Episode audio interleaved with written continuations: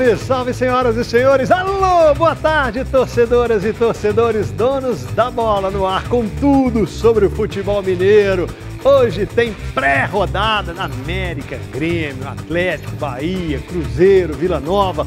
E você sextou com S de só você protagoniza hoje as mensagens pra gente aqui no Grita Torcedor. Se não passa no ar aqui na Band, passamos lá no YouTube no Prorrogação. Então você vai comentar, cornetar, escalar, vai conversar com a gente. Celular na horizontal, o telefone está na tela 97727663.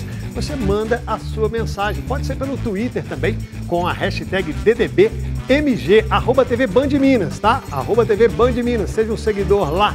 Aqui no estúdio comigo, Vinícius Grice, Léo Gomide, Júlia Alves, Julinha já está vestida para vacinar. Daqui a pouco a gente vai até explicar isso. Ela já está com roupa de gala. Olha que bonita, olha que bonita. Mostra aí.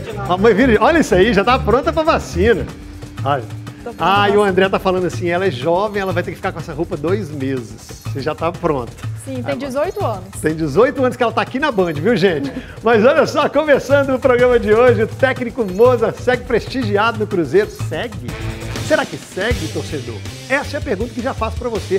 Mas enfim, mesmo com o aproveitamento de apenas 33,3%, pior desde o Mano Menezes, junto com Rogério Ceni, Ney Franco e, claro, com um jejum de sete jogos sem vitórias. Sabe o que o Pastana falou? Ele garantiu a permanência do Moza. Olha só. Não houve nenhuma procura a treinador algum, nem ao Luxemburgo, nem a, a nenhum outro profissional. É, nós pensamos diariamente no trabalho com o Moser, o grupo está unido com ele, é, o grupo gosta do trabalho dele. Claro que não há é, essa, essa avaliação, ela acontece pelos resultados e eu respeito. Mas o trabalho diário é muito bom, ele tem, ele tem muito conhecimento, tem experiência, uma experiência não só como atleta, mas como, como treinador também. Vem de um trabalho excelente junto ao CSA no passado. E, e o fato dele ter o grupo na mão ajuda muito para que a gente a cada, a cada jogo tente encontrar a melhor formação. Não é fácil, ele teve uma semana só de trabalho, o restante foi só trabalho regenerativo e conversas em vídeo.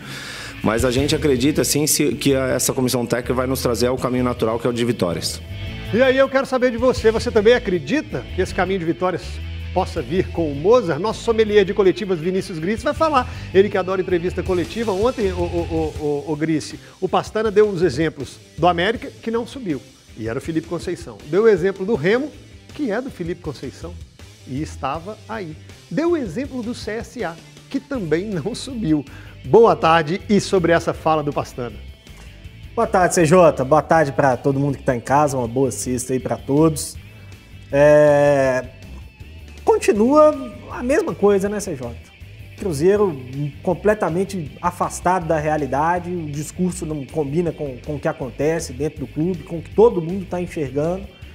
É, e eu tenho certeza que o Pastana, o presidente do Cruzeiro, eles também estão enxergando. Talvez falte coragem né, para falar o que tem que ser dito, para falar qual que é a, a, a real situação do clube nesse momento. Né? Me parece meio inacreditável, depois de 13 rodadas da Série B, o Cruzeiro com duas vitórias em 13 jogos, na zona do rebaixamento com 11 pontos, menos da metade dos pontos do quarto colocado nesse momento. Já caminhando aí para uma reta final do primeiro turno, falar que não trabalha com a hipótese de não é, subir para a Série A no ano que vem. Né? O discurso continua muito distante da realidade é, e isso vai incomodando cada vez mais o torcedor. O Pastano ontem reproduziu algo que, que já tinha sido é, é falado pelo presidente, pelo Rafael Sobes e pelo Rômulo mais recentemente, que é o tal do torcedor de verdade, apoio incondicional, o que para mim é outra grande baboseira, outra grande balela, porque significa torcedor de mentira, né? Cada um tem o seu jeito de torcer, cada um tem o seu jeito de enxergar a situação, isso não faz de alguém mais ou menos é, torcedor do clube. Então, assim, é muito preocupante, CJ, muito preocupante porque acho que falta é, é, dose de, de, realismo no Cruzeiro. A gente vem batendo nessa tecla aqui já há muito tempo. É, eu não vou dizer aqui que é impossível o Cruzeiro subir para a Série A esse ano, é, que é um discurso impossível, porque é matematicamente possível ainda. A gente já viu esse tipo de coisa acontecer na Série B.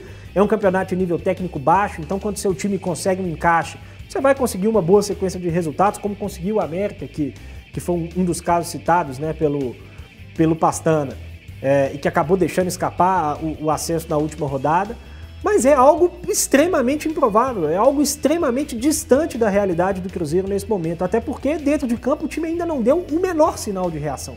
Se o Cruzeiro estivesse jogando bem, mas os resultados não estão vindo, mas não é isso que está acontecendo. O Cruzeiro está perdendo e está jogando pior do que todo mundo que está vencendo o Cruzeiro. Então é, acho que poderiam mudar um pouco o discurso. Nem cabe tanto isso ao Pastano, eu acho.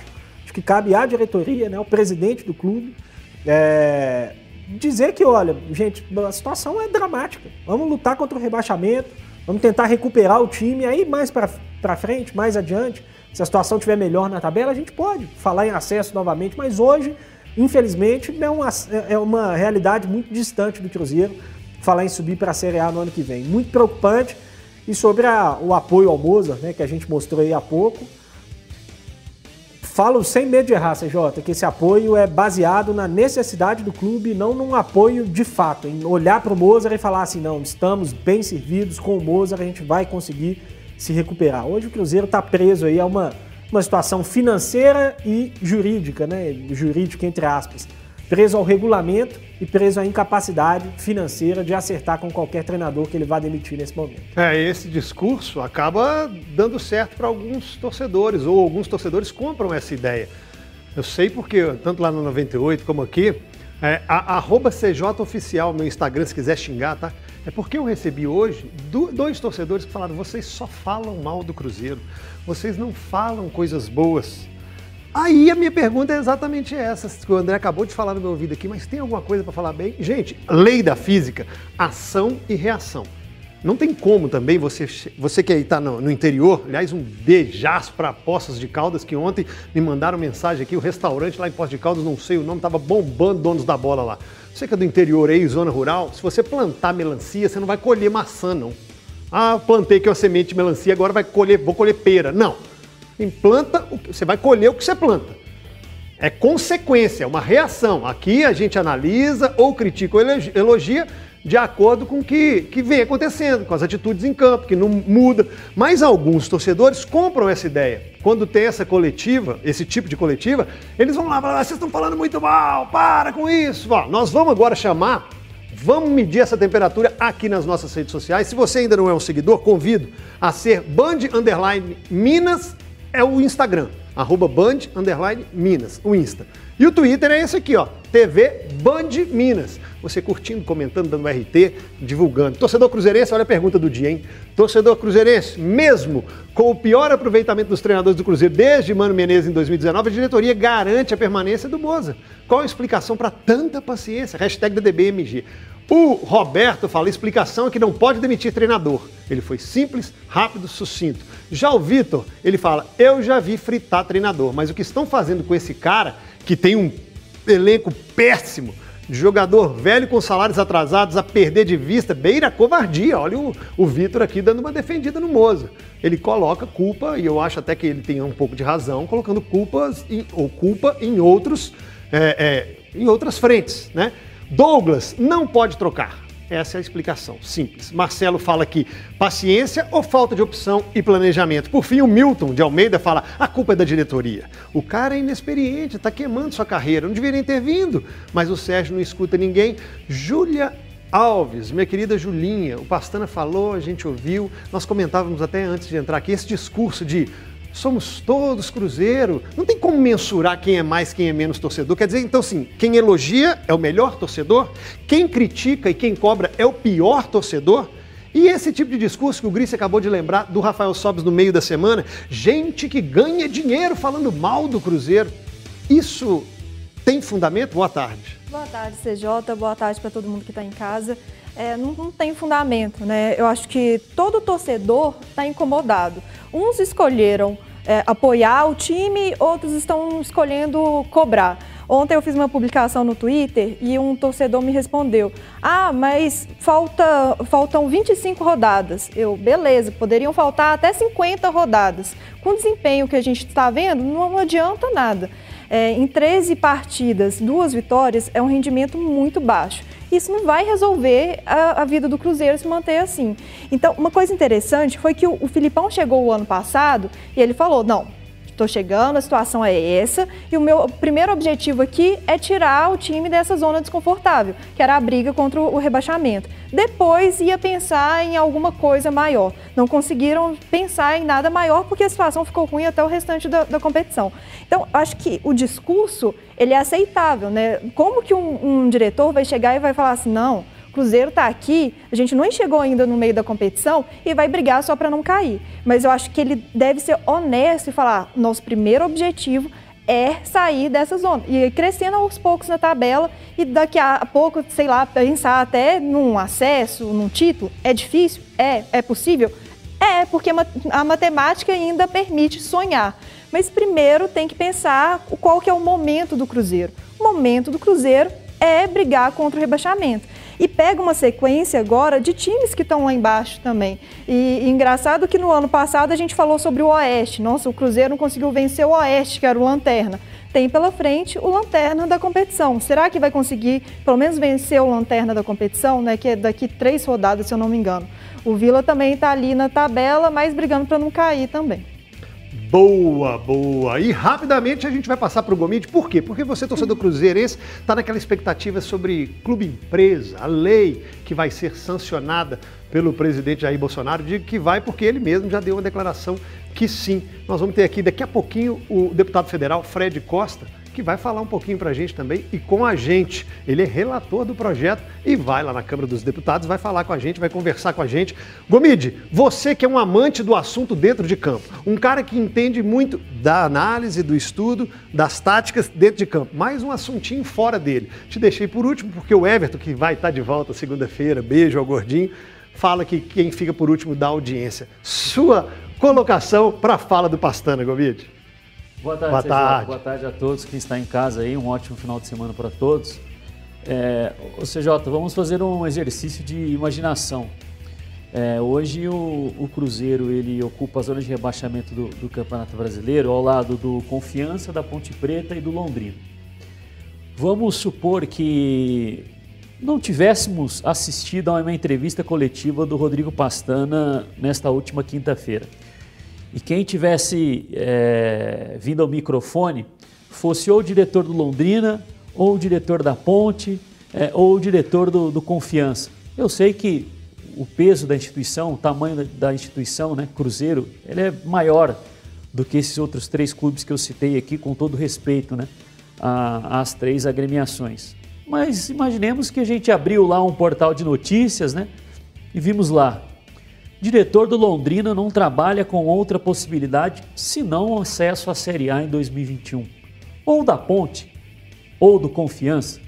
O torcedor do Cruzeiro talvez iria ler a matéria, abriria a tabela de classificação, mas espera aí, onde que está o Londrina aqui mesmo na tabela? Aí ele vê lá, nossa, mas o Londrina está junto do Cruzeiro na tabela de classificação, o diretor está falando em acesso, que não vê outra possibilidade senão Londrina na Série A no ano que vem, esse diretor está maluco. Ele pensa em ir para a Série A, sendo que ele está na zona de rebaixamento do brasileiro? Eu, hein? Estranho esse negócio, hein? No mínimo estranho. Deve ser o, diretor, o torcedor do Londrina, o do Confiança e o da Ponte Preta. Hoje, se algum deles entraram nos sites aí de ontem para hoje, leram e falaram assim: Cruzeiro está pensando no acesso. Esse diretor aí, eu acho que ele está meio fora da realidade. Hein? Acho que ele está vendo a tabela ao contrário. Tem que inverter a tabela lá na, na sala, no departamento de futebol dele, porque ele está aí na parte de baixo da tabela, ele não está na parte de cima, não.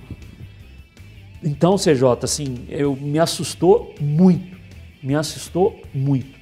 É, eu concordo que não é discurso de jogar a toalha, de falar, ah, o ano acabou, é, vamos brigar aí para fazer 45 pontos.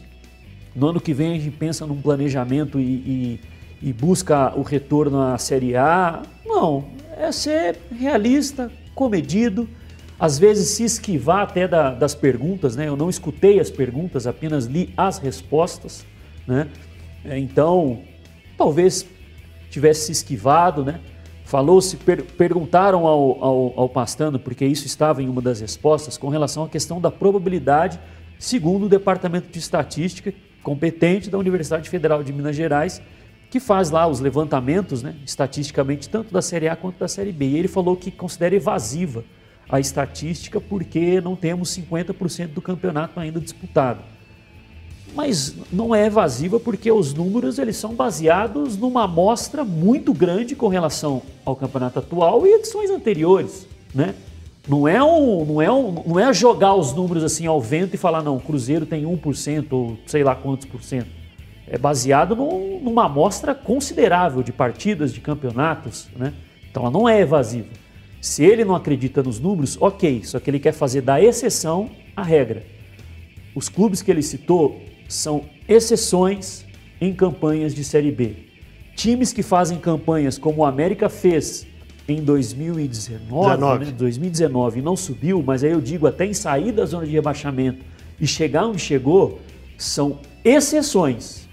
Porque na maioria das vezes esses times, eles não brigam para subir. Eles acabam sendo rebaixados. Então ele quer fazer da exceção a regra, e isso é muito perigoso. Porque quando a gente senta no final de semana ou no meio de semana, liga a televisão e assiste atentamente aos jogos do Cruzeiro, tentando identificar o que está acontecendo, o que faz o adversário, o que faz o Cruzeiro, o sinal é preocupante. Com relação ao Mozart, eu não tenho. Não é que eu não tenho dúvidas, mas ele, ele se mostra, se mostrou um técnico capaz de fazer uma campanha boa na, na Série B, como mostrou no ano passado, né? É, eu conversei com, com, alguns colegas de, de, Curitiba, né, porque ele esteve lá no Curitiba Sim. por um tempo. É, conversei também com, com, profissionais que trabalham em, em clubes de futebol e digo, dizem que as, as, as, referências, me passaram referências ótimas do Moza, com relação ao conteúdo de treino dele, como é a didática, como a metodologia, quanto é bom, quanto ele é rico em conteúdo. Só que hoje não dá para aliar o conhecimento do Mozart com a realidade do clube. A realidade do clube, ela engole o conhecimento do Mozart. Porque o clube não dá respaldo para que o treino do Mozart, o conteúdo do Mozart, seja aquele que, bom, é, só pensemos no futebol, só pensemos no campo. Não dá. É. Porque se tivesse tudo bem, o Passando não tinha vindo a público ontem falar de campanha, de, de salário, etc. Então, CJ, preocupante a coletiva. Olha só, gente, o projeto de lei do Clube Empresa é visto como uma saída para as equipes do futebol brasileiro. E é sobre esse assunto que a gente conversa com o deputado federal Fred Costa, relator do projeto na Câmara, está aqui com a gente. Já agradeço a participação, deputado. E me permita chamar você, até pela juventude, mas não vou começar com uma pergunta. Converso com vários torcedores seja nas redes sociais, nas ruas, todo mundo fala. Clube empresa. É porque é clube empresa. O Brasil é clube empresa. O que vai salvar o Cruzeiro é clube empresa. Ah, o Atlético, o América, que vai salvar os clubes do Brasil, clube empresa. Mas quando a gente fala isso, eu vejo que todo mundo sabe um pouco de forma rasa do assunto.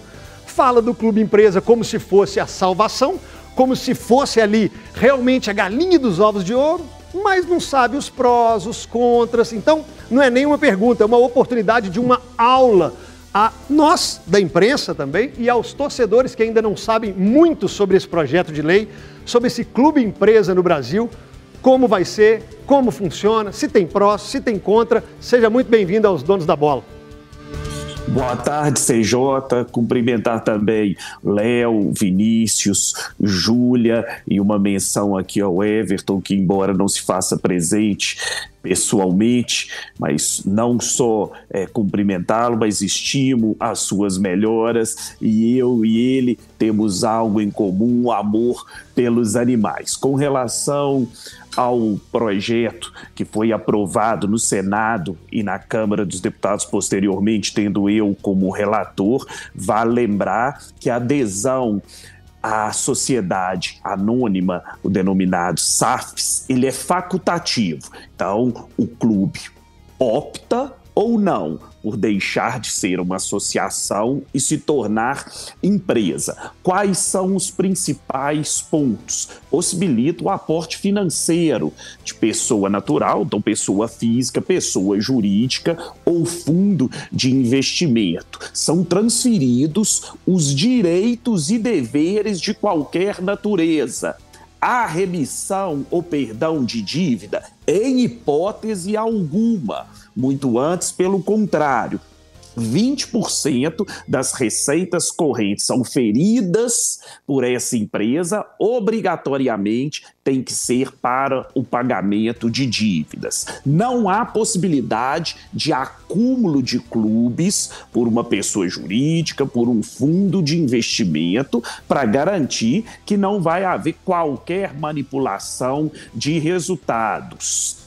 Transparência é um avanço significativo, inclusive ficando obrigatório um sítio eletrônico que tem os principais dados, dentre eles balancete financeiro mensal e até a ordem de credores que devam ser pagos. Tributação a diminuição de impostos? Não. Vale lembrar que no modelo utilizado atualmente, que é o associativo, os clubes têm inclusive menor carga tributária. Se optarem pelo clube empresa, vai pagar mais impostos. Então eu particularmente acho que esse projeto ele contempla a todos. Se fosse uma partida de futebol e aqui utilizando uma metáfora, é impossível haver mais de um vencedor. Nesse caso, ganha o poder executivo federal, então o governo federal já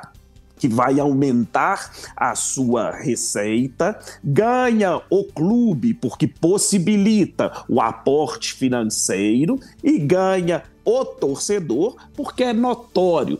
Hoje, somente os 20 clubes que mais devem no Brasil devem mais de 10 bilhões. Então, é um alento, uma expectativa para que esses clubes tenham uma gestão mais transparente, mais profissional e com recurso financeiro. Ótimo. Júlia Alves, deputada. Boa tarde, deputado. É, eu acho que é importante né, a gente esclarecer que hoje, do jeito que a gente tem a lei, é, não existe nenhuma proibição para que um clube ele seja empresa. Né? Esse projeto ele quer criar estímulos para que os clubes tornem empresa. Né? É um, vamos dizer assim, é uma possibilidade maior ali, um incentivo. Em relação às dívidas, é, como que fica? É, vai ter essa negociação, mas vai ter uma responsabilização também para aquelas pessoas que estão à frente é, do clube e criaram, vamos dizer assim, a dívida nesse momento de gestão? Olha, a lei não pode retroceder. É fato que houve no Brasil é, um quantitativo absurdo de sucessivas irresponsabilidades por parte de gestores de futebol. E o resultado é notório. Nós temos aí, inclusive, estava ah, observando atentamente o programa, vocês estão falando aí do Cruzeiro, mas nós podemos citar que nós estamos vivendo um momento singular, onde cinco clubes que foram campeões brasileiros no passado estão na Série B do Campeonato Brasileiro e três deles, denominados grandes dos quatro centros principais, Rio, São Paulo, Minas, Rio Grande do Sul, então me refiro a Botafogo, Vasco e Cruzeiro, tiveram sucessivas gestões que fizeram desse clube algo praticamente inadministrável. E o resultado a gente vê das quatro linhas, onde não conseguem estar entre os quatro que hoje subiriam. Mas a lei não pode retroceder. E isso é a máxima é, da, do, do, nosso, do nosso Código Penal. Então, infelizmente, eles estão sujeitos às penas que já eram cabíveis no momento dos atos. Não obstante, é importante importante, inclusive, que os atuais gestores façam todo o possível para denunciar aqueles que forem responsáveis por achacar os cofres onde foram lesados os clubes e o seu maior patrimônio, que são os torcedores. Ótimo. Vinícius Gris. Ô Fred, boa tarde. Prazer ter você com a gente aqui no, no Donos da Bola. É, essa não é a primeira iniciativa que passa pelo, pelo Congresso Brasileiro que visa ajudar os clubes. Né? A gente já teve aí o Profute, é, há mais tempo a Time Mania é, e, e, vários outros já é, benefícios, de certa maneira, que foram dados pelo governo ou mudanças na legislação tentando é, é, favorecer os clubes, né? E sempre vem esse papo de que não, a partir de agora vai, vai se cobrar mais, vai ter que aumentar a transparência, vai ter que aumentar a qualidade é, é, na gestão e o que a gente vê são os clubes aumentando cada vez mais o, o endividamento. Como é que você enxerga essa, essa questão pessoalmente? Né? Até quando os clubes vão depender da salvação do governo, do Congresso, para conseguir se manter aí em pé do jeito que estão? Mais uma vez, utilizando de uma metáfora futebolística, o Congresso Nacional, no meu entender, fez um, um gol de placa. Num único dia, conseguimos aprovar na Câmara dos Deputados não só o projeto que sou relator e o motivo do nosso debate, que é a Sociedade Anônima do Futebol, mas também a lei do mandante, que agora vai para o Senado Federal. E somadas as duas, é uma possibilidade de um aporte financeiro bastante considerável. É, com relação a, a, a a, organização do futebol. É, o, no Brasil, na minha modesta opinião, embora o futebol seja profissional de direito, não é de fato, mas eu percebo que os próprios clubes estão tendo esse sentimento. Eles organizaram, isso deve haver coisa de 12 meses aproximadamente, o movimento futebol mais livre, inclusive com representação em Brasília, um movimento que reúne clubes da série A, B, C e D e clubes que não participam das quatro divisões do futebol brasileiro, no sentido de discutir não só as legislações, mas também de fazer o, o, o futebol mais profissional. E é esse o nosso desejo. E ninguém mais do que eles para perceber o quanto tem sido danoso o que vieram praticando. Se a gente fizer aqui uma breve reflexão, última vez que, um futebol, que o futebol brasileiro conseguiu ser campeão mundial de clubes foi com o Corinthians em 2012. A última Copa do Mundo tem praticamente 20 anos, em 2002. Então, isso para mim é reflexo da má gestão. Ora, nós que acostumamos nos autodenominar como a pátria chuteira, que tem uma mão de obra tão rica, que são jogadores em toda parte do Brasil, não conseguir na prática os resultados, isso para mim é proveniente do, do problema na sua gênese, que é a falta de gestão e organização. Então, uh, nós não podemos obrigar esses clubes a ter gestão responsável responsável, mas a partir, por exemplo, da sociedade anônima, eles têm requisitos a, a seguirem e que faz com que nós tenhamos a expectativa de mais profissionalismo. Omid. Deputado, boa tarde. Prazer em tê-lo conosco aqui no, nos Donos da Bola. Até seguindo aí na, na esteira dessa sua última eh, resposta, é, se nós pegarmos o, o, faturamento aí dos principais clubes brasileiros, né, vamos colocar aí esse G12, né, dos 12 grandes que tanto se fala, é, incluindo o Cruzeiro, por mais que hoje ele não esteja na, na Série A do, do, Campeonato Brasileiro, a gente pode colocar aí que numa média, talvez, os clubes é, anualmente eles tenham um orçamento próximo aí a meio bilhão é, de, de, reais. Né?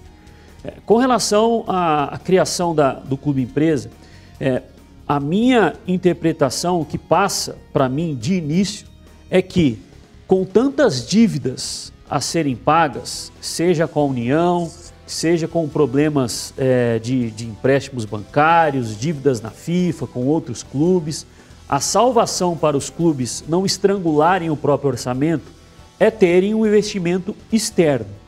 Mas talvez eles não estejam fazendo isso pensando no longo prazo de que isso é benéfico. Eles querem resolver uma situação imediata. Voltar a ter dinheiro para investir no futebol sem ter tirar dinheiro para pagar dívidas. Né? E no caso, é o que realmente vai, vai acontecer no, num curto prazo. Por que, que você acredita que o investidor investiria num clube brasileiro sabendo que não vai haver profissionalização somente por se tornarem empresas. A gestão continuará talvez na mão das mesmas pessoas que quebraram muitos clubes. Por que, que você acha que vai ser um atrativo para quem quer aí se colocar dentro do meio do futebol? Olha, os clubes foram os principais entusiastas e aqui cumprimentar o representante dos três principais clubes é, do nosso estado de Minas Gerais, Sérgio Coelho do Atlético Mineiro, Sérgio Santos Rodrigues do Cruzeiro e o Salum do América. E participaram também vários e vários representantes de clube de todo o Brasil. E o que eles me passaram é que existia a intenção de, sobretudo, fundos de investimento de participar ativamente desses clubes. Quero salientar que a gestão numa sociedade anônima é de acionistas. Então, necessariamente, é, esses que são os investidores vão querer fazer algo extremamente profissional. E também quando eu falei aqui da transparência da, do sítio eletrônico, ali tem que ter incluso não só as pessoas que estão à frente, mas o seu currículo, também dos acionistas. Então, necessariamente, já é um modelo de gestão de sociedade anônima. Eu faço aqui também uma analogia no futebol inglês. Hoje todos os clubes são empresa. Na Itália e na França não foi como aqui no Brasil. Aqui a nossa lei é facultativa. Nesses dois foi obrigatórios. E o que a gente tem hoje é o modelo inglês que é coroado de êxito, isso é público e notório, ou no modelo italiano teve sim time que quebrou, mas em, em ambos os modelos o, o modelo futebol empresa teve é, aquilo que é o objeto essencial da sua pergunta. É, a, o momento de transferência de associação para clube empresa com investimento vindo de fora. Eu, particularmente, acho que o produto futebol ele é muito atrativo. Eu faço aqui uma comparação. Eu gosto muito também de basquete, basquete da NBA tem um público de 6% dentro dos Estados Unidos na sua final. O Super Bowl tem 30%. Uma final de Copa do Mundo no Brasil atinge um público de 35%. Então, de fato, o brasileiro apaixonado por futebol, ele consome futebol, fazendo com que esse seja um produto altamente atrativo. É, por último, para completar aqui o meu raciocínio diante da sua pergunta, o Flamengo é um exemplo. Claro que nós estamos falando de um clube que tem aí 50, 60 milhões de torcedores, mas Flamengo teve gestor responsável que num determinado momento observou que ia ter que ter equilíbrio nas contas, prejudicando um pouco o resultado nas quatro linhas, o resultado esportivo, para no futuro colher frutos. Eu acho que quando for uma empresa, vai ter responsabilidade sim, porque o objeto vai ser o equilíbrio entre oferir lucro e o resultado nas quatro linhas, que por consequência também faz gerar mais retorno financeiro.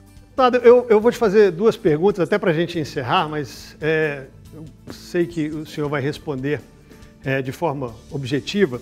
É, a primeira é essa lei, tida como salvação por muitos, ou gol de placa, como o senhor mesmo citou, além da salvação, ela não seria uma premiação à incompetência dos gestores e do nosso futebol dos nossos gestores, diretores, presidentes em gerir futebol até o hoje? Essa é a primeira pergunta, é dessa premiação, né? Vamos dizer assim. E a outra é que ontem nós conversamos com o vice-presidente do Atlético, Zé Murilo Procópio, e ele nos disse que não sabia ainda se o Atlético entraria como clube empresa, porque eles lá da gestão enxergam alguns prós e contras, alguns pontos positivos, é, e negativos. O América fala abertamente, o Cruzeiro fala abertamente também. A gente está falando só de coisa boa. Ônus, o senhor, como deputado federal, conseguiria pontuar nessa lei, se é que eles existem? Olha, o, o, quanto com relação aos clubes, obviamente não posso falar por eles, mas eu posso aqui externar o sentimento que eles tornaram público, assim como vocês disseram. O Cruzeiro e o América externam que querem fazer o quanto antes. Prós e contras. É, eu, particularmente, só vejo pró, eu não vejo contra. E eu não vejo isso enquanto premiação para o mau gestor, porque a responsabilidade civil e criminal é anterior à lei, eles continuam tendo obrigação. E eu não vejo o futebol como prioridade gestor. Para mim, a prioridade absoluta e a razão de existir o futebol é o torcedor. E o torcedor é que não pode ser prejudicado por essas sucessivas má gestões. Então, isso é uma expectativa para que o torcedor tenha o seu clube com aporte financeiro, com maior nível de organização, logo num patamar é, esportivo de competitividade. Então eu vejo muito mais como uma possibilidade de ir ao encontro dos desejos e anseios do torcedor do que é, uma premiação para os más gestores. Vou além. Os atuais gestores é muito difícil que permaneçam quando optarem pelo clube empresa. Clube empresa, como falei, uma SA. SA tem um outro modelo de gestão. De cara, já quero agradecer a presença aqui do senhor, deputado federal Fred Costa. Seja sempre bem-vindo aqui no Donos da Bola. Sempre que tiver novidade, pode trazer para a gente, viu, deputado? Obrigado.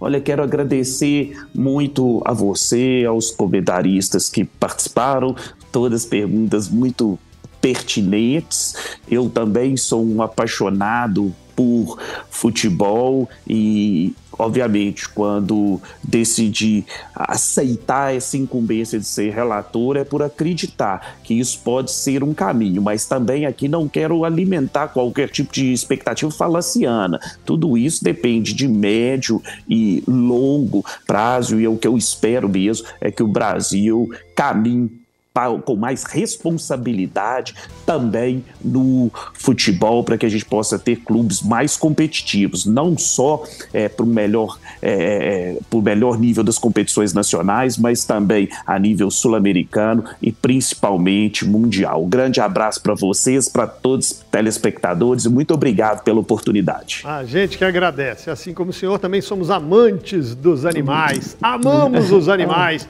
e odiamos quem maltrata. Obrigado. Obrigado, muito obrigado, deputado. Até a próxima. Cinco jogos seguidos como titular, zagueiro Natan Silva falou sobre essa sequência na zaga do Galo. Olha, para mim não é surpresa nenhuma, porque eu vinha fazendo um papel muito bem feito é, na equipe do, do Atlético Goianiense. Vim com muita convicção é, para jogar, é, respeitando, claro, meus companheiros, que é o mais importante. Então, é, o dia a dia é muito bom aqui dentro do clube. Espero que, que tenha dias melhores ainda por vir pela frente, que a gente possa conquistar grandes títulos aí com a camisa do Atlético, que, que isso vai ficar marcado para a história. E é um grupo muito vitorioso, é, praticamente é, 90% do, do grupo é, são das, de seleções, então é, a gente é, vai buscar trabalhar, é, vai buscar evoluir no, nos quesitos que, que a equipe precisa melhorar para a gente fazer grandes jogos e buscar é, os nossos objetivos, como eu disse. É titular. Léo Gomide chegou, aliás, saiu da base, rodou, foi Curitiba, Ponte Preta, Atlético Goianiense, jogou como volante, jogou como zagueiro, chega para ser uma sombra ou chega para ser uma opção para a saída do Gabriel e do Bueno também, o Atlético perdeu dois zagueiros, mesmo que o Bueno não jogasse tanto assim. Aí ele chega e já assume a titularidade. Primeiro, para você, é titular, indiscutível, Igor Rabelo estava subindo, o Hever é, é um ídolo. Para mim, é titular. E para você? Acredito que sim também, CJ. É, hoje podemos dizer que o Natan é titular na zaga do Atlético ao lado do, do Júnior Alonso, né? É, o, Hever atua por algumas partidas, mas muito por conta da, da presença do Alonso na, na Copa América, mas desde que, que, retornou, fez um jogo ali como lateral, né? Por, por urgência, né? Dois jogos, na verdade. É, mas hoje ele é titular ao lado do, do Alonso e vem correspondendo, né? É, teve, teve boas atuações até aqui, pelo menos na minha interpretação, é, entrou e, e, e, não teve individualmente é, uma performance abaixo do, do, que qualquer outro que, que tenha sido colocado como titular pelo Cuca ao longo dessa, dessa temporada. Né? Eu acho que é muito importante também, né? e pela fala aí tranquila do, do Natan, eu acho que mais especialmente para o torcedor, né? É que no momento que, que venha a acontecer algum equívoco né, dentro do, do jogo, né, um pênalti cometido, uma, uma expulsão por um segundo amarelo, né, que isso não vá minando a, a paciência né, do, do, torcedor com, com o atleta, isso é de, de, suma importância. É jovem ainda, apesar de, de ter rodado aí alguns clubes, mas é, hoje eu vejo sim como, como titular. Um zagueiro rápido, né, vem mostrando boa imposição física, é, por mais que, por exemplo, nos jogos contra o Boca, o Boca não seja um, um time que, que tem ali, especialmente centroavantes, né, que caem mais dentro da, da área, apesar do, dos pontas também terem essa possibilidade, né? mas os, os, zagueiros ali que atuam mais pelo centro da zaga ficam mais preocupados com o centroavante, com o meia que, que entra ali para a finalização. Mas vem mostrando bons duelos físicos, né? isso é primordial hoje para os zagueiros, né? É, boa capacidade de jogo aéreo, boa leitura de, de, de cobertura também. Eu acho que tem sido merecido essa, essa titularidade. Você também acha, Gris, gosta do Natan, gosta dessas características, ou alguma característica que te chama mais atenção? Ele é mais rápido do que dos zagueiros todos hoje do, do Atlético no elenco? Acho que sim, e jogador que não tem, zagueiro que não tem nojo de suor, né, CJ? Acho que essa é uma, uma marca importante aí do, do Natan, que fez ele conquistar essa titularidade forma rápida e até surpreendente, né? A gente imaginou que ele viesse pra, pra mais para compor do que para jogar, até porque o Igor Rabelo vinha jogando bem, né? A temporada do Igor Rabelo era muito boa. Mas ele chegou e tomou conta da posição. Tem jogado bem, um zagueiro muito firme, um zagueiro que está conseguindo é, é, demonstrar uma capacidade física muito boa ao longo dos jogos uma grata surpresa aí na, na defesa do Atlético. Natan, considero que hoje é um titular, sem, sem dúvida nenhuma, do time. E o torcedor que está na rede social aqui, que está no Twitter, também acha isso. Olha só, torcedor atleticano, nós estamos perguntando aqui sobre o Natan Silva, é titular no time do Cuca, né, no seu time. E qual é a zaga ideal para o Atlético? Respondendo com a hashtag DDBMG, o Igor fala Natan Silva e Júnior Alonso. Essa é a zaga. Caso seja necessário utilizar três zagueiros, como já foi feito em alguns jogos, ele acrescenta o Hever, o Igor, né? O, o Botelho aqui, ele fala, Natan chegou tipo sem holofote e estourou. É ele e o Alonso na zaga do Galo. E no jogo com três zagueiros, o monstro entra, é o Hever. O monstro do Hever que entra aqui pro, pro Botelho. Márcio, sim, não tenho certeza se vai ser titular para sempre, mas vem jogando melhor que Rabelo e Hever. Ele e Júnior Alonso formam uma bela zaga. E o Ben-Hur, que belo filme, hein? Fala aqui, ó, logo na melhor fase do Igor Rabelo, ele chegou jogando muito bem. Acredito que seja é, que o ideal seja o Natan e Alonso. Mas ainda bem que agora temos um elenco mais encorpado. Ô, ô Júlia, você concorda com, com os colegas aqui do estúdio e com o torcedor que o Natan é quem chegou com muita calma, tranquilidade, não apavorou, apesar de 24 anos ter rodado, saído daqui. Essa é a primeira pergunta. E a segunda é: por que, que às vezes alguns atletas revelados na base têm que sair daqui, rodar Marcos Rocha, a gente pegar o Natan, tem mais. Roda, aí vem com uma, desconfiança menor e aí estoura. Por que que aqui eles não conseguem desde o início ou mais novos? Duas perguntinhas para você. Bom, CJ, eu concordo com todos eles. O Natan, na minha opinião, é, é, titular. E é uma grande questão, né? Quando surgiram com a proposta do Sub-23, né, o Campeonato Brasileiro também, era para dar mais rodagem para esses atletas, para darem mais confiança, ritmo de jogo e eles fazerem uma transição mais fácil, vamos dizer assim, para o time titular é, é muito difícil um atleta sair do sub-20 direto para o time do elenco principal, porque todo ano a gente for pensar são 10 atletas né, promovidos e não dá para aproveitar todo mundo. Então é natural que dê rodagem em outras equipes. Agora, uma curiosidade é que o Atlético Goianiense tinha melhor defesa enquanto o Natan estava lá. E isso chamou a atenção do Cuca. E a gente falava sobre uma dificuldade do Atlético com relação à zaga, né? Precisava de mais um. E aí o Cuca foi lá e pediu para trazer o Natan. Só que como o Natan já jogou a Copa do Brasil pelo Atlético Goianiense, o Atlético faz a partida desse final de semana contra o Bahia.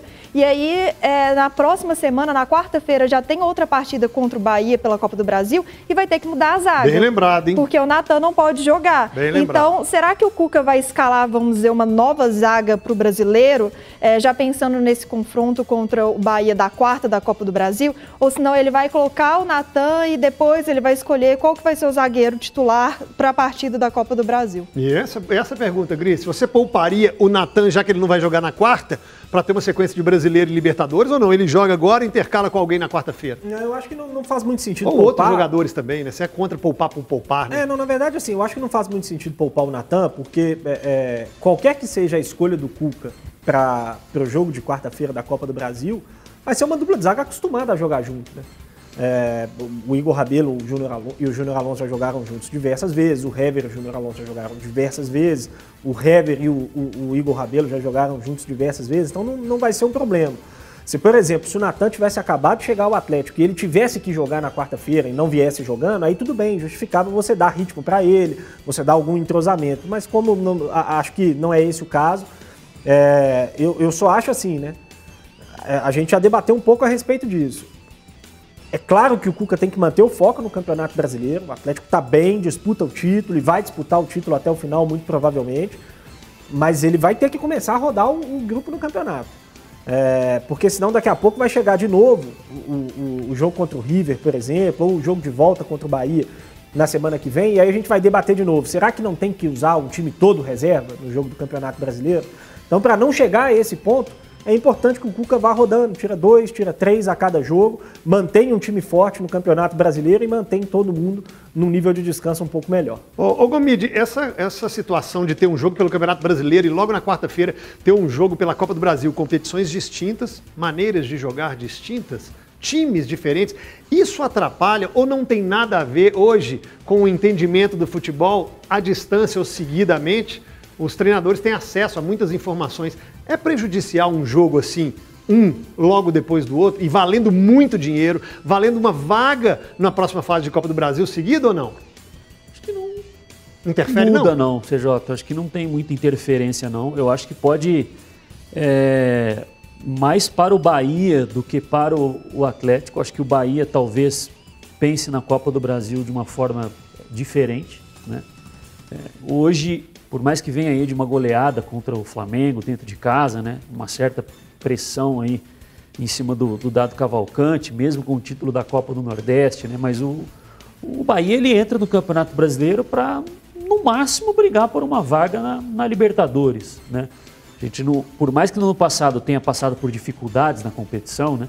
E, e brigou contra o rebaixamento por muito tempo, é, mas o Bahia é um clube estável, né? É, ele tem um elenco capaz de, de, de não ser um candidato a rebaixamento durante toda a, a, competição. Então ele pode vislumbrar no máximo ali uma, uma Libertadores, né?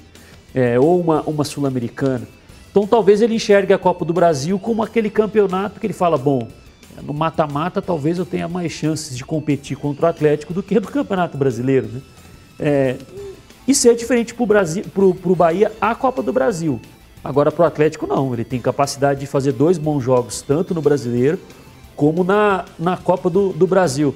É, esse duelo me lembrou muito quando trabalhava em, em São Paulo, né? E me recordo que, que eu, eu, não, eu não vou recordar a, a data ou, ou, o ano agora, mas teve um ano em que o, o Cruzeiro pegou o São Paulo, acho que nas oitavas de final da, da Libertadores, Aí o Cruzeiro foi a São Paulo jogar pelo Brasileiro no final de semana e na quarta tinha jogo pela Libertadores. O São Paulo, entre aspas, ganhou tranquilo do Cruzeiro no domingo. Sim. Né? Acho que foi um 2 a 0 um 3 a 0 Aí imaginava-se, opa, peraí, ganhou, quarta-feira vai, vai é. ter o repeteco. Não viu a cor da bola. Aí. E aí acho que o Cruzeiro ganhou, acho que não. Acho que foi 1 a 0 2 a 0 e com o Henrique fez um gol de fora da área. É, um belo gol, acho que foi esse jogo. Né? Se não foi, foi um mata-mata de Libertadores que o Cruzeiro acabou eliminando o, o São Paulo. E olha só, o governo de Minas anunciou protocolos para a volta do público aos estádios a partir, sabe de quando? 15 de agosto. Isso você já sabe que nós já falamos aqui. Nas cidades é, de onda amarela, como por exemplo aí o caso de, de BH, poderão receber até 50% da capacidade total. Só que isso é do governo. Da segunda prefeitura, não é, não é esse número de 50%, Grice, 30%, não é isso, André? 30%, de acordo com o Calil? É, se não me engano, acho que é esse número, 30%. É, e aí o Atlético pode. Aquela discussão que nós tivemos ontem, agora o Atlético vai tendo a possibilidade de ter público aqui e não mandando para fora no jogo de volta contra o River. É, vai ter uma reunião na terça-feira terça né, do, do Calil com os representantes dos clubes. É, para mim vai ser uma grande surpresa se não tivermos público no jogo de volta entre Atlético e River Plate. Acho que vai ser a, a volta aí do, do, público aos estádios em Belo Horizonte, é, depois de mais de um ano e meio, talvez. É, e assim, CJ, a, a, prefeitura tem lidado de, de, maneira bem consciente com a pandemia até aqui. Eu acho que, como eu falei ontem, né, que até 15 de agosto a gente tem um prazo aí bem considerável para debater esse tema, para cuidar desse tema, para fazer sem, sem ser de maneira atropelada, como se quis fazer na final do Campeonato Mineiro, por exemplo.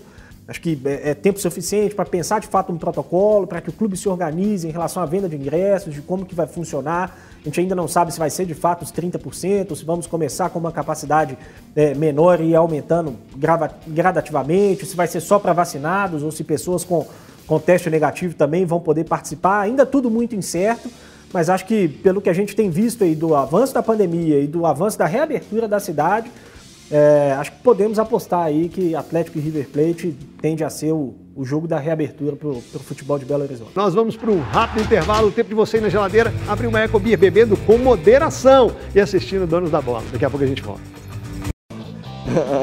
Valeu, CJ! Sejam bem-vindos ao intervalo do programa Os Donos da Bola. E hoje, sexta-feira, sextou com S de quê? De, de saudade? S de saudade é o seguinte, ó. É... Manda pra gente a sua mensagem, participa da nossa promoção, que a participação a sua é muito especial. Se inscreva no nosso canal, manda pra gente um print da sua inscrição porque você vai poder concorrer a essa bola aqui, a bola euro, no final do nosso programa. Para participar é simples, igual eu falei, é só você se inscrever no nosso canal e mandar para a gente um print da sua inscrição aqui, ó, no, pro nosso WhatsApp no canto direito da tela. E não deixe de mandar sua mensagem, dar um like no nosso vídeo, mande a sua mensagem no nosso chat da ofensa, no nosso Band Zap, que a gente vai ler aqui né, no intervalo do programa Os Donos da Bola. E muitas mensagens, né? Por exemplo, ó, o Fred participando com a gente. O Natan é titular hoje. Tomou a vaga do Rabelo e do Hever. Tem que ser ele o, com o Júnior Alonso. O Cláudio, eu prefiro o Rabelo em relação ao Natan, mas ele está jogando melhor no momento. O Fernando também participando. A diretoria do Cruzeiro está perdida. Não. Ó, oh, o Grise. Tava no banheiro, né? Olha só, o Fernando participando com a gente aqui, ele falou o seguinte, ó. A diretoria do Cruzeiro está perdida, não sabe para qual caminho vai seguir. Estamos à mercê desses incompetentes. Tá bastante bravo aqui o Fernando. O Luiz também participando com a gente. O Luiz falou o seguinte, ó. Acho que o Atlético vai vencer no final de semana e o Palmeiras vai perder, só acho. Tô ficando doente, né? Ó, a Geise também participando com a gente aqui, falando o seguinte, ó. Ela é cruzeirense, eu sou o Cruzeiro. É, o Cruzeiro vem de 200 treinadores seguidos e agora a culpa é do Moza? Não dá para entender. Cornetando, então, quem está pedindo a saída do Moza. O Felipe falando com a gente o seguinte, ó. Acredito que o Atlético está no caminho certo com o Natan titular. O Elbert, esse projeto Clube Empresa veio para profissionalizar os clubes. Está na hora de tirar das mãos desses torcedores travestidos de executivos.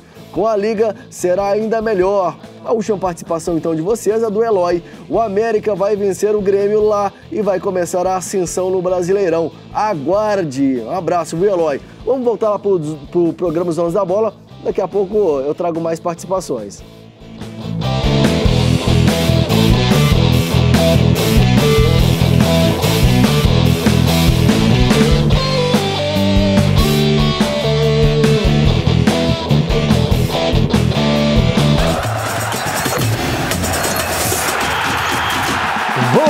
E daqui a pouco tem olho nele. O Gomide sempre prepara aquele quadro pra... Bora no olho nele! Não, não é um empreendimento da Prodomo, não. É olho nele, Gomide, jogador do Vila Nova.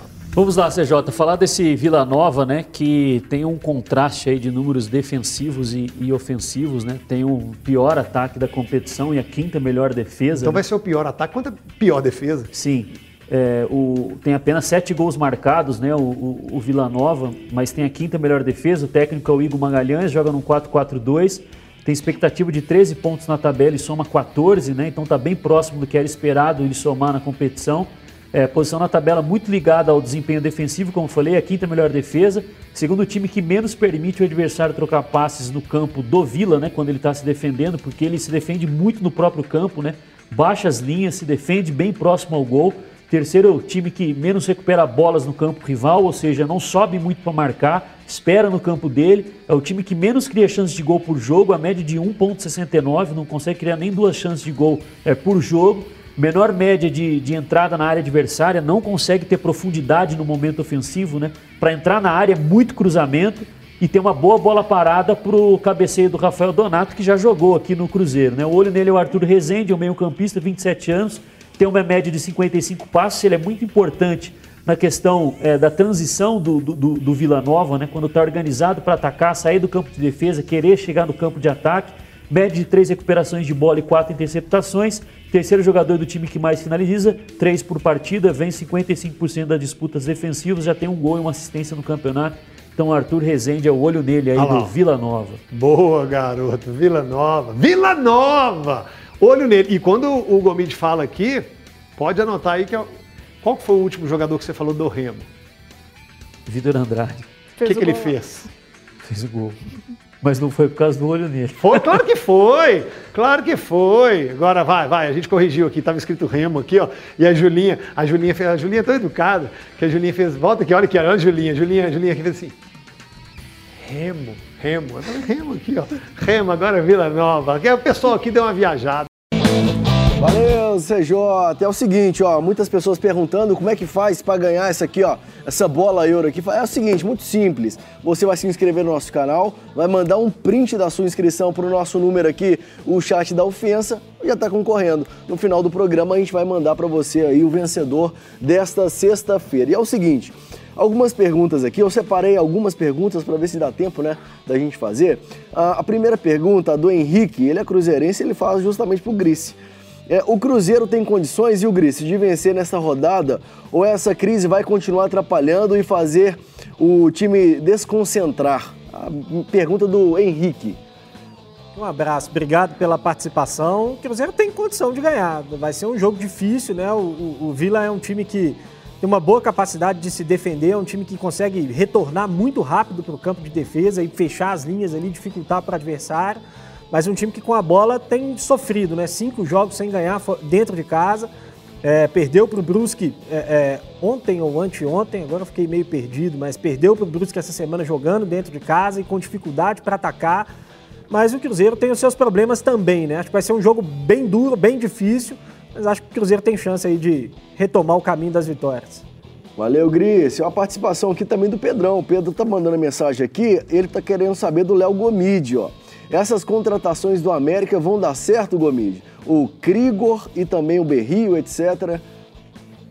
Eu acho que dá uma elevada na qualidade aí do, do grupo, sim, né? É, tem o Patrick também que, que pode chegar, segundo informações da, da Rádio Tatiá. Eu acho que jogador que está acostumado com a, com a competição, né? É, o, o, Patrick vem jogando Série A aí nos últimos 5, 6 anos aí da carreira, 7 para mais. É, o, o Berril passou pelo Flamengo. Eu acho que pode sim, podem sim contribuir, né? O América que está precisando especialmente de jogadores para o sistema ofensivo, porque é o time consegue chegar próximo à área, entra na área do adversário, mas tem pecado muito nas finalizações. Beleza, Gomide? Valeu, meu caro. E é o seguinte, é uma boa pergunta para o Gomide realmente, viu, Andrezão? Olha só, pessoal, na segunda-feira o nosso Renato Pai volta, né? Então ele vai estar tá assumindo ali é, o nosso chat da ofensa e não sejam, como vocês fizeram com o Grace ontem antes de ontem, não sejam é, mal educados com ele. Vamos voltar então com o programa Os Donos da Bola, na apresentação do nosso CJ. Até mais.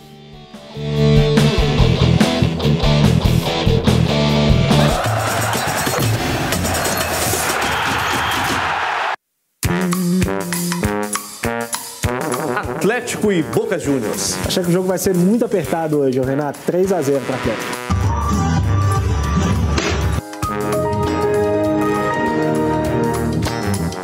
Leonardo Gomides. Eu vou de 1 a 0.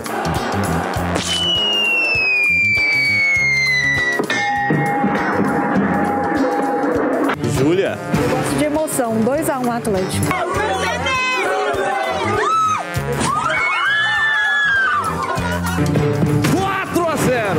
Ser tranquilo. O Galo faz 4 a 0. 3 do Hulk. Remo e Cruzeiro. Gris. 2 a 0 Remo.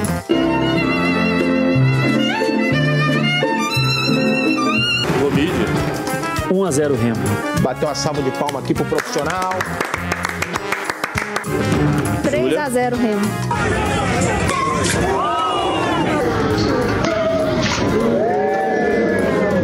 Confio no Cruzeiro. 1 a 1.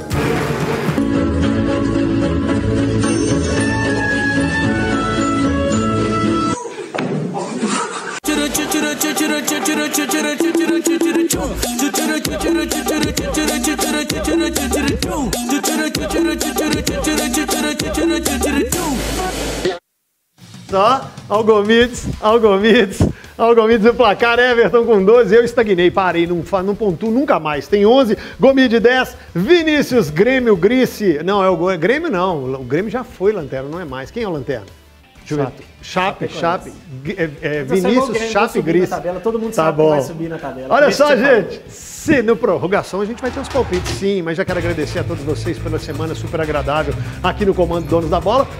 Segunda-feira, o Gordinho tá de volta. Um beijo pra vocês, fiquem com Deus, ótimo final de semana. Bora pro YouTube, tem bola eu. Tchau.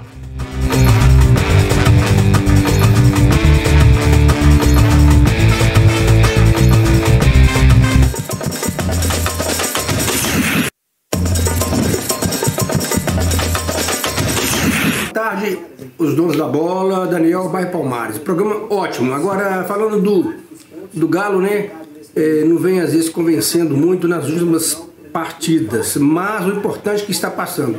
Já ocorreu jogar bonito, bem, e na verdade depois ficar para trás. Então queremos que melhore mais, fique mais eficaz. E vamos domingo se lá agora contra o Bahia, mais uma vitória, quem sabe chegando ao pódio, de manter o primeiro lugar. É isso aí, o time tá bem, Cuca tá bem, tem o Hulk evoluindo muito e vamos avante, vamos na frente. Daniel Bairro Palmares, um abraço a todos.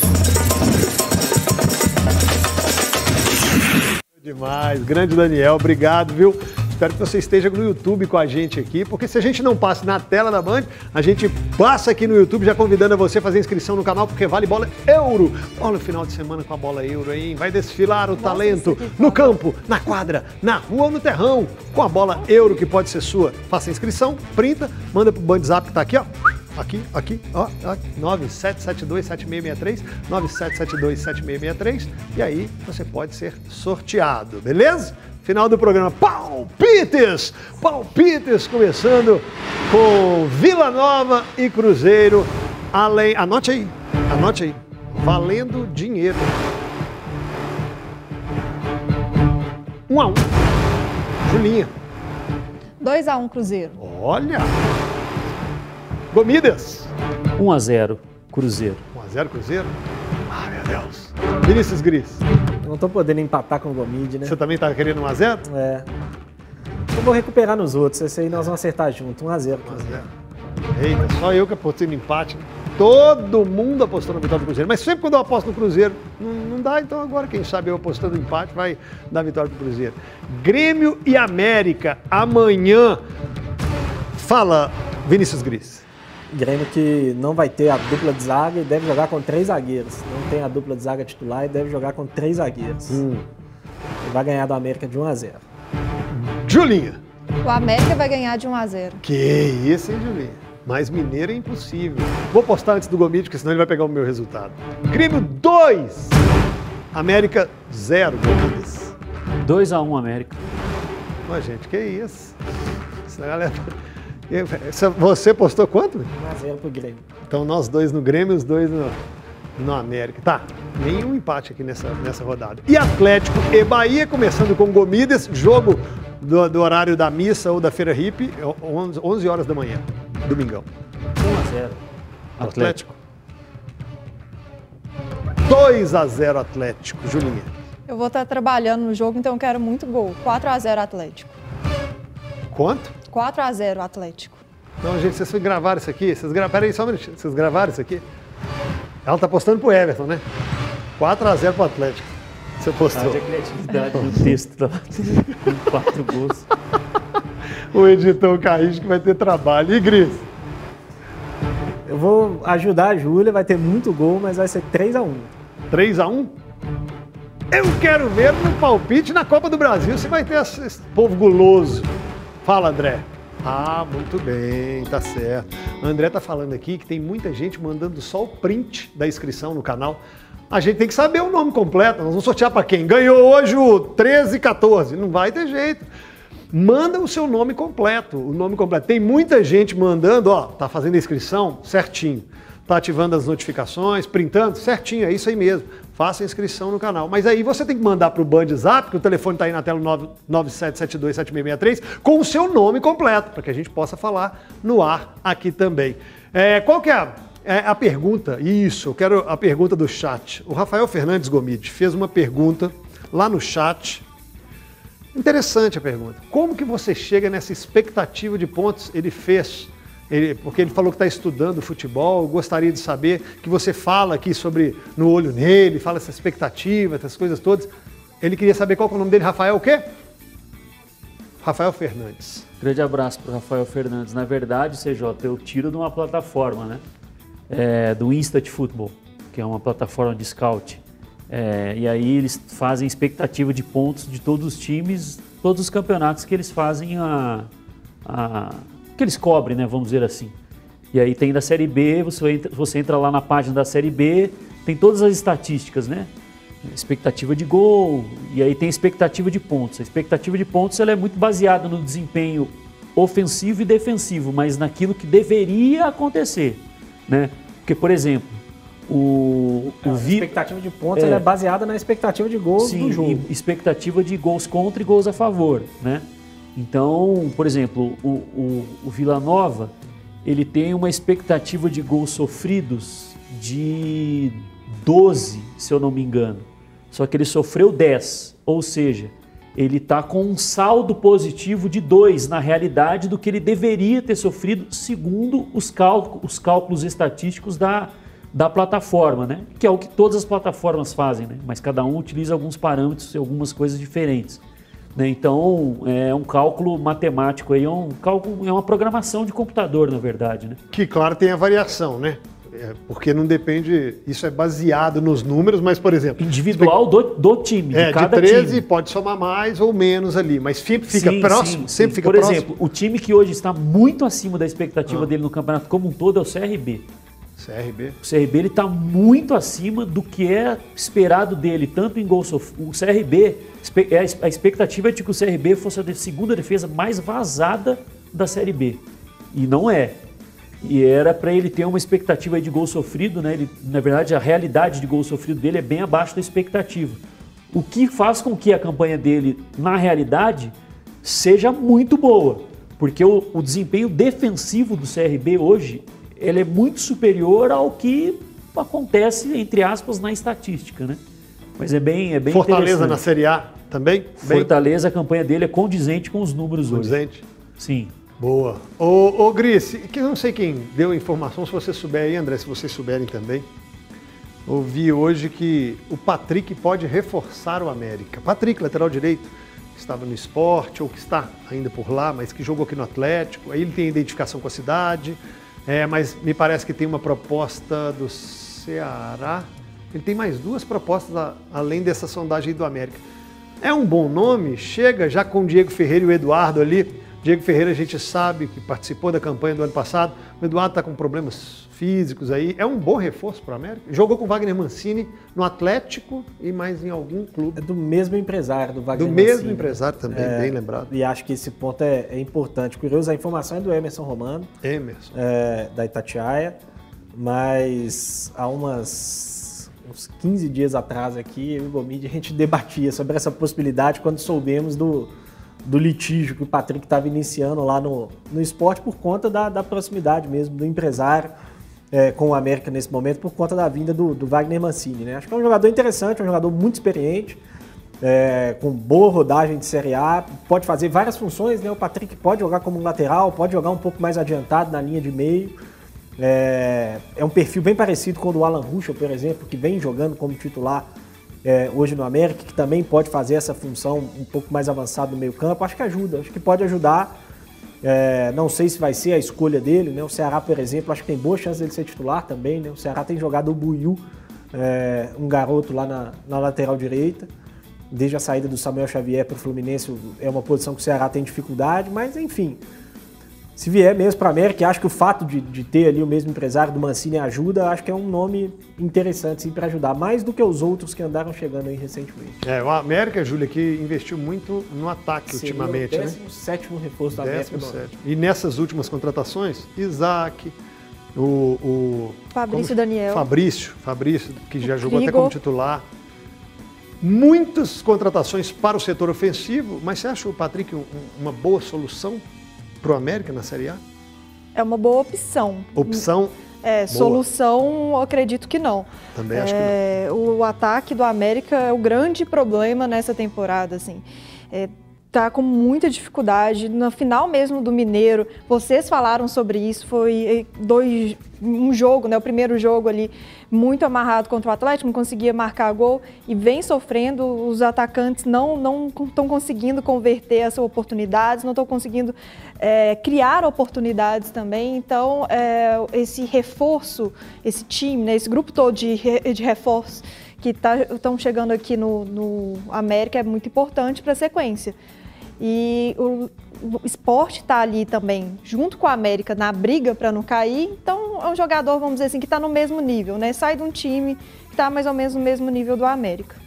Muito bem, olha só, gente, vamos encerrar o programa ou prorrogação de hoje. Já agradecendo a todos vocês que participaram durante toda a semana. Segunda-feira, o nosso capitão está de volta, Everton Guimarães, que bom estar tá aqui assumindo o posto dele, o local dele. E foi um prazer ter vocês aqui, apresentar com vocês. Quem ganhou a bola euro não é o ex-diretor do Atlético do Cruzeiro, Alexandre Matos, mas é Alexandre Soares de Matos. Olha o Alexandre Soares de Matos do final do telefone 7845. 7845. Alô, Alexandre, o grande, vai ser o seu futebol com a bola euro. Um ótimo final de semana, muito juízo, tranquilidade. Foi legal demais ter você com a gente a semana toda. Segunda a gente tá de volta. Tchau.